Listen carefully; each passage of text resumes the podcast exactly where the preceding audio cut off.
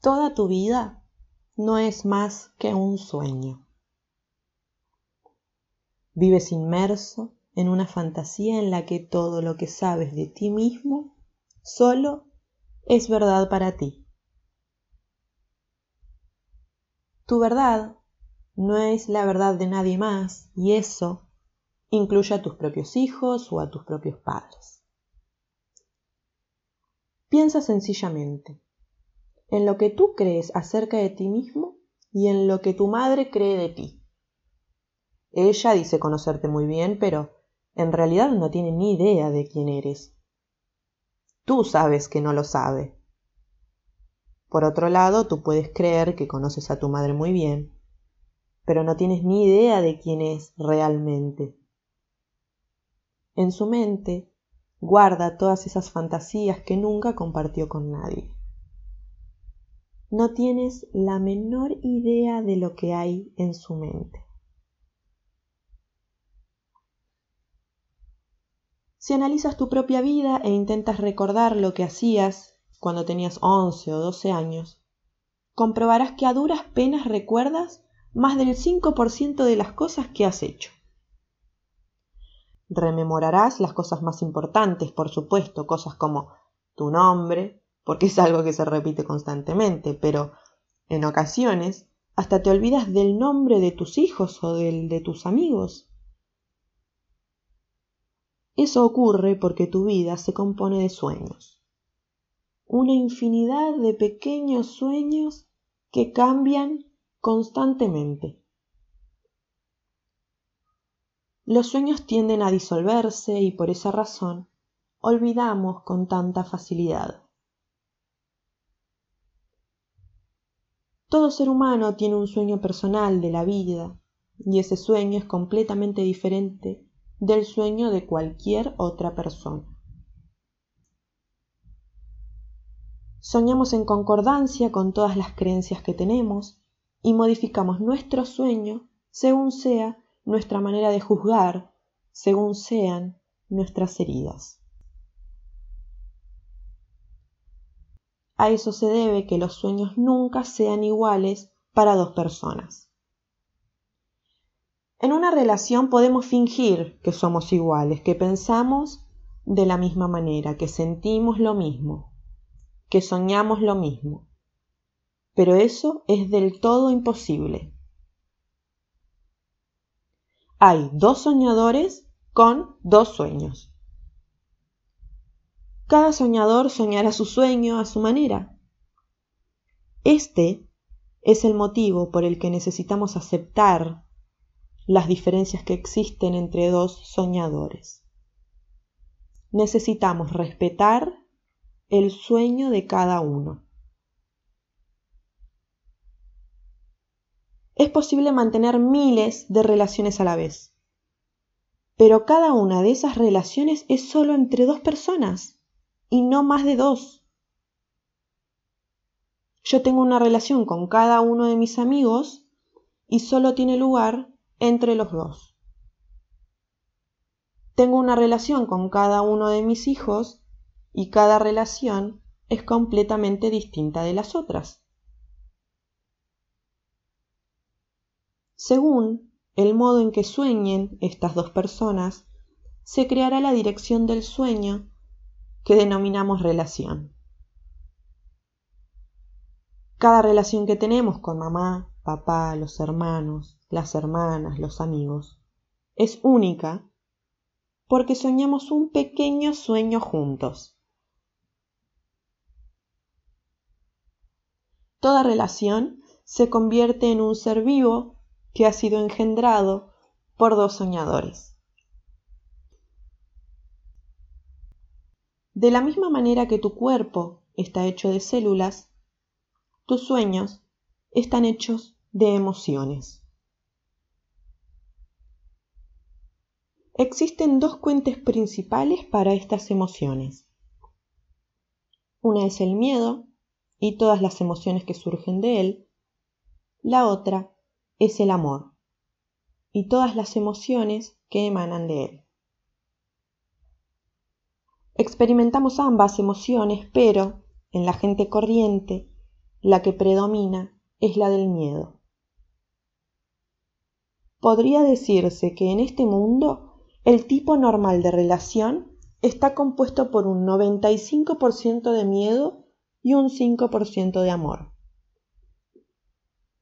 Esto cambia según las personas, por supuesto, pero aun cuando el miedo ocupe el 60% y el amor el 40%, todavía seguirá basándose en el miedo. Para comprender mejor estas emociones describiré determinadas características sobre el amor y sobre el miedo que yo denomino el camino del amor y el camino del miedo. Estos dos caminos son meros puntos de referencia para entender de qué modo vivimos nuestra vida. El propósito de estas divisiones es facilitarle a la mente lógica la comprensión para que de este modo intente obtener algún control sobre las elecciones que hacemos. Veamos algunas de las características del amor y del miedo. En el amor no existen obligaciones. El miedo está lleno de obligaciones. En el camino del miedo, la razón de cualquier cosa que hagamos es tenemos que hacerla, y esperamos que otras personas hagan algo porque tienen que hacerlo. Tenemos una obligación y tan pronto como tenemos que hacer algo, nos resistimos a hacerlo. Cuanta más resistencia opongamos, más sufriremos. Más tarde o más temprano, intentamos escaparnos de nuestras obligaciones. Por otra parte, el amor no tiene resistencias. Todo lo que hacemos es porque queremos hacerlo. Se convierte en un placer. Es como un juego y nos divertimos con él.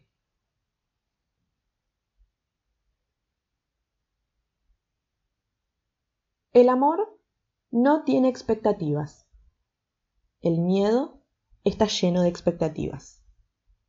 Cuando tenemos miedo, Hacemos cosas porque suponemos que tenemos que hacerlas y esperamos que los demás hagan lo mismo. Esa es la razón por la que el miedo provoca dolor y el amor no. Esperamos algo y si no tiene lugar nos sentimos heridos, no es justo. Culpamos a los demás por no satisfacer nuestras expectativas. Cuando amamos, no tenemos expectativas. Cuando hacemos algo es porque queremos, y si los demás lo hacen o no, es porque quieren o no quieren hacerlo, y no nos lo tomamos como algo personal. Cuando no esperamos que suceda nada y no sucede nada, no nos llama la atención. No nos sentimos heridos porque suceda lo que suceda, está bien. Esta es la razón por la que cuando estamos enamorados las cosas apenas nos duelen. No esperamos nada de nuestro amante y no tenemos obligaciones.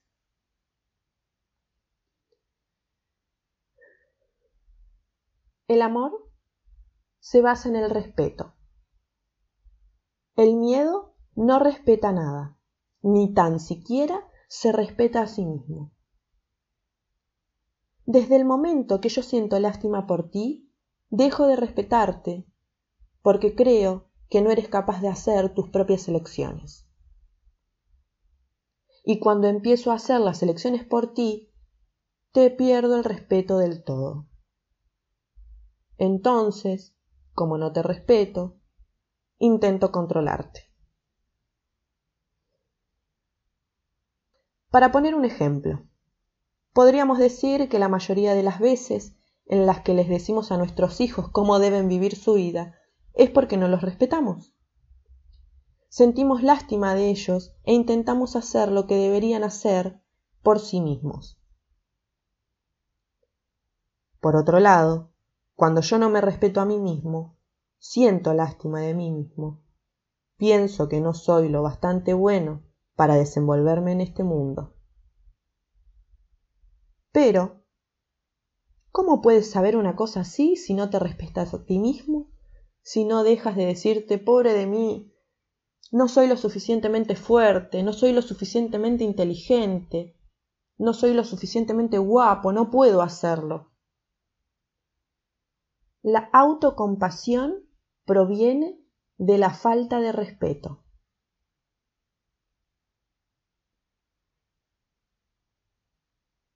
El amor no tiene piedad, no siente lástima por nadie, pero tiene compasión. El miedo está lleno de pena, siente lástima por todos. Tú sientes lástima por mí cuando no me respetas, cuando piensas que no soy lo bastante fuerte para desenvolverme por mí mismo. Por el contrario, el amor respeta. Te amo, sé que puedes hacerlo, sé que eres lo suficientemente fuerte, lo suficientemente inteligente y estás lo suficientemente capacitado para hacer tus propias elecciones. Yo no tengo que hacerlo por ti. Tú puedes conseguirlo. Si te caes, te tenderé la mano, te ayudaré a levantarte. Te diré, puedes hacerlo, adelante. Eso es compasión. Pero tener compasión no es lo mismo que sentir lástima. La compasión proviene del respeto y del amor, y el sentimiento de lástima proviene de la falta del respeto y del miedo. El amor es totalmente responsable. El miedo evita la responsabilidad, aunque esto no significa que no sea responsable. El intento de evitar la responsabilidad es uno de los errores más grandes que cometemos, porque cada acción tiene una consecuencia. Todo lo que pensamos, todo lo que hacemos, tiene una consecuencia. Si hacemos una elección, obtenemos un resultado o una reacción. Si no la hacemos, también obtenemos un resultado o una reacción. De un modo u otro, siempre experimentamos las consecuencias de nuestras acciones. Esta es la razón por la cual todo ser humano es totalmente responsable de sus actos, aunque no quiera hacerlo, ya que aun cuando otras personas intenten pagar por sus errores, al final acaba pagando por ellos y en estas ocasiones el doble.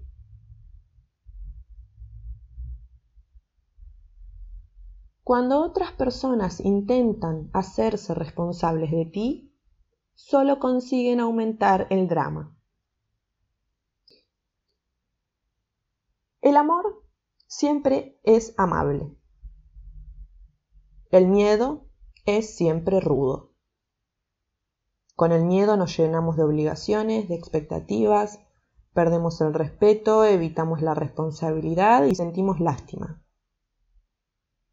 ¿Cómo podemos sentirnos bien cuando el miedo nos hace sufrir tanto, nos sentimos víctimas por todo, enfadados o tristes, celosos o traicionados. El enfado no es otra cosa que el miedo cubierto con una máscara. La tristeza también es el miedo cubierto con una máscara. Y los celos son miedos cubiertos con una máscara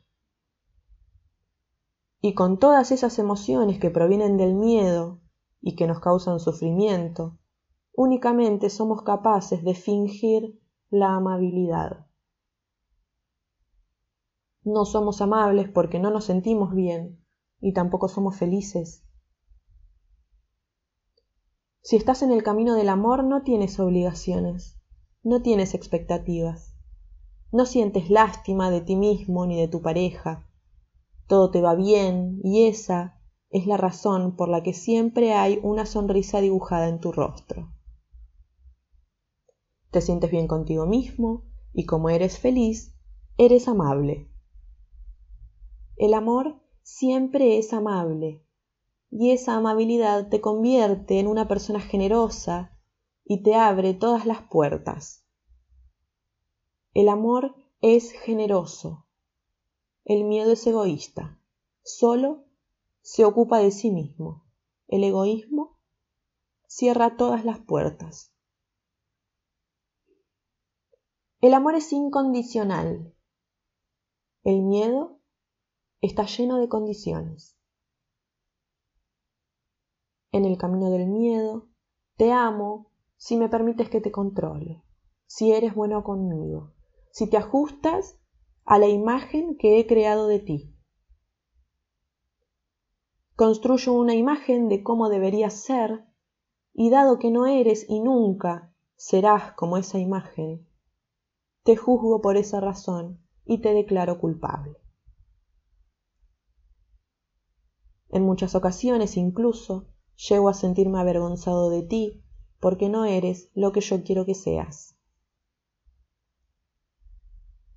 Si no te ajustas a la imagen que yo he creado, me avergüenzas, me enfureces, no tengo la menor paciencia contigo, solo finjo ser amable. En el camino del amor no hay ningún sí, no hay condiciones. Te amo sin que hayan razones ni justificaciones de por medio. Te amo tal como eres y eres libre de ser tú mismo. Si no me gusta tu forma de ser, entonces será mejor que busque a alguien que sea como a mí me guste. No tenemos el derecho de cambiar a nadie y nadie tiene el derecho de cambiarnos a nosotros. Si cambiamos será porque nosotros queremos cambiar, porque no queremos seguir sufriendo.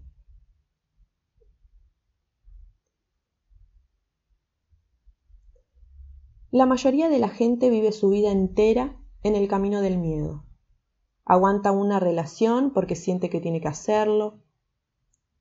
Mantiene una relación con todas esas expectativas respecto a su pareja y respecto a sí misma. Y el origen de todo ese drama y ese sufrimiento está en que utilizamos los canales de comunicación que ya existían antes de nuestro nacimiento. La gente juzga y se convierte en víctima, explica chismes de los demás, crítica con sus amigos en el bar, consigue que los miembros de una familia se odien los unos a los otros, acumula veneno emocional y lo esparce entre sus hijos. Mira lo que me hizo tu padre, no seas como él, todos los hombres son iguales, todas las mujeres son iguales. Esto es lo que hacemos con las personas a las que tanto queremos, con nuestros propios hijos, nuestros amigos, nuestras parejas.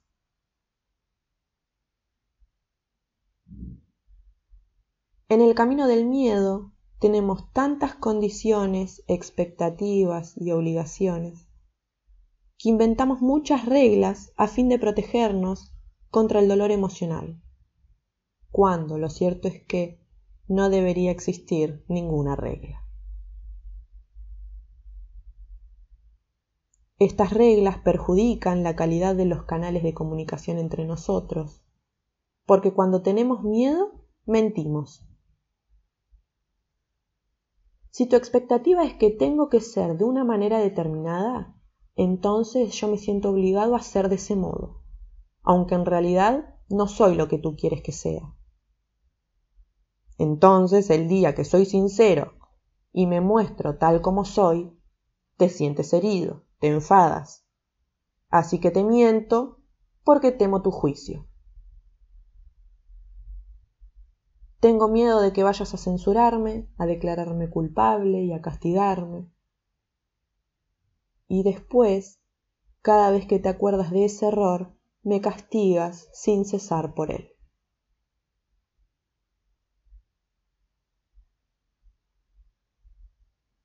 En el camino del amor existe la justicia. Si cometes un error, solamente pagas una vez por él, y si realmente te amas a ti mismo, aprendes de ese error. En el camino del miedo no existe la justicia. Te obligas a pagar miles de veces por el mismo error.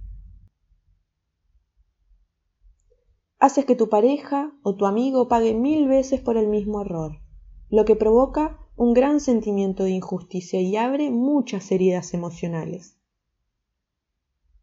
Después, por supuesto, te preparas para fracasar. Los seres humanos hacen dramas de todo, incluso de las cosas sencillas y pequeñas. Pero si vemos esas desdichas en las relaciones normales del infierno, es porque las parejas están en el camino del miedo.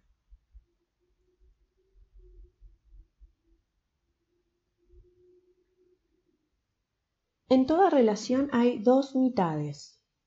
Tú eres parte de una mitad y la otra mitad es tu hijo, tu hija, tu padre, tu madre, tus amigos, tu pareja. De esas mitades eres responsable solo de tu parte, no eres responsable de la otra mitad. No importa cuán próximo te sientas o cuánta fuerza creas que tiene tu amor, bajo ningún concepto puedes ser responsable de lo que la otra persona tiene en su cabeza. No te es posible saber lo que siente esa persona, ni lo que cree, ni conocer todas las suposiciones que hace. No sabes nada de ella. Esa es la verdad. Pero ¿qué hacemos? Intentamos hacernos responsables de la otra mitad y esa es la razón por la que las relaciones del infierno se basan en el miedo, la desdicha y la guerra sobre el control. Si tomamos parte en una guerra sobre el control es porque no tenemos respeto. La verdad es que no amamos. Se trata de egoísmo, no de amor. El único propósito es el de recibir las pequeñas dosis que nos hacen sentir bien. Cuando no tenemos respeto, iniciamos una guerra de control porque cada persona se siente responsable de la otra. Tengo que controlarte porque no te respeto. Tengo que hacerme responsable de ti porque cualquier cosa que te suceda a ti va a herirme a mí y yo quiero evitar el dolor. Entonces, si veo que no estás siendo responsable, te machacaré incesantemente para intentar que seas responsable, pero responsable desde mi punto de vista. Y eso no significa que yo tenga razón. Esto es lo que ocurre cuando tomamos el camino del miedo. Como no te respeto, actúo como si tú no fueses lo suficientemente capaz o lo suficientemente inteligente para ver lo que es bueno o malo para ti. Doy por hecho que no eres lo bastante fuerte para desenvolverte en determinadas situaciones y cuidar de ti mismo. Tomo el control y te digo, déjame que lo haga por ti o no hagas eso. Intento suprimir tu mitad de la relación y controlarla por entero. Pero, si tomo el control de toda nuestra relación, ¿dónde queda tu parte? No funciona. Con la otra mitad podemos compartir, disfrutar, crear juntos el sueño más maravilloso. Pero ella seguirá teniendo siempre su propia voluntad su propio sueño, un sueño que jamás podremos controlar por mucho empeño que pongamos en ello. Entonces, ante una situación así, solo podemos hacer dos cosas. Bien, crear un conflicto e iniciar una guerra de control, o bien convertirnos en compañeros de juego y formar un equipo. Los compañeros de juego juegan junto a los jugadores del equipo, pero no contra ellos. Si juegas a tenis, formarás un equipo con tu pareja y nunca iréis en contra el uno del otro, nunca. Aunque los dos juguéis al tenis de distinta manera, tenéis el mismo objetivo, compartir la diversión, jugar juntos, ser compañeros de juego.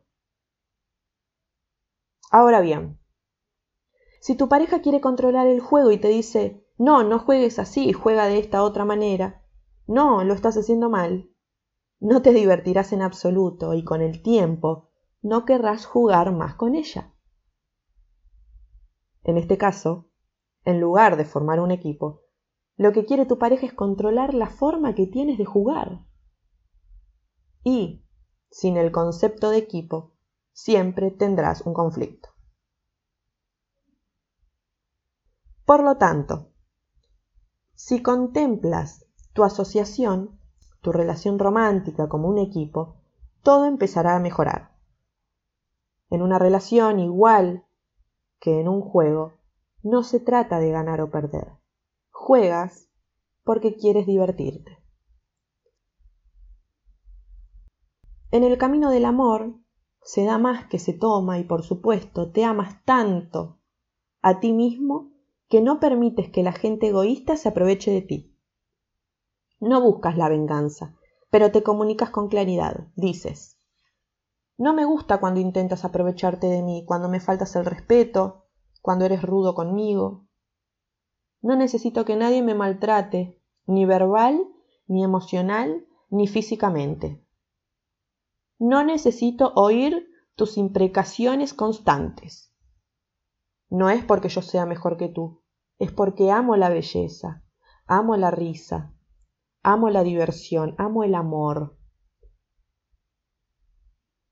No es que yo sea egoísta, es que solo no siento la necesidad de tener a una gran víctima por compañía. No significa que no te ame, pero no puedo responsabilizarme de tus sueños. Si quieres mantener una relación conmigo, tu parásito se encontrará con muchas dificultades, porque no reaccionaré en absoluto a tu basura. Esto no es egoísmo, esto es amor hacia uno mismo. El egoísmo, el control y el miedo romperán casi cualquier relación. La generosidad, la libertad y el amor crearán la relación más bella. Una continua aventura romántica. Para ser maestro en una relación tienes que trabajar en ti mismo. El primer paso consiste en cobrar conciencia en saber que todas las personas sueñan su propio sueño. Una vez que sabes esto, es posible responsabilizarte de tu mitad de la relación, que eres tú.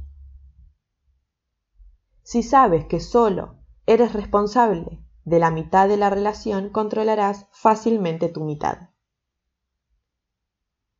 No nos corresponde a nosotros controlar a la otra mitad. Cuando respetamos, sabemos que nuestra pareja o nuestro amigo o nuestro hijo o nuestra madre es completamente responsable de su propia mitad. Si respetamos a la otra mitad, en esa relación siempre habrá paz, no habrá guerra. Después, cuando sepas qué es el amor y qué es el miedo, cobrarás conciencia del modo en que comunicas tus sueños a los demás. La calidad de tu comunicación depende de las elecciones que haces en cada momento, según ajustes tu cuerpo emocional al amor o al miedo. Si te sorprendes a ti mismo en el camino del miedo, bastará con tener esa conciencia para cambiar el rumbo de tu atención y adentrarte en el camino del amor. Bastará con ver dónde estás, con cambiar la trayectoria de tu atención y entonces todo lo que te rodea también cambiará. Finalmente, si eres consciente de que nadie más puede hacerte feliz y de que la felicidad es el resultado del amor que emana de ti, experimentarás la gran maestría de los toltecas, la maestría del amor. Podemos hablar del amor y escribir mil libros sobre él, pero el amor será completamente diferente para cada uno de nosotros, porque tenemos que experimentarlo. El amor no es un concepto, el amor son las acciones.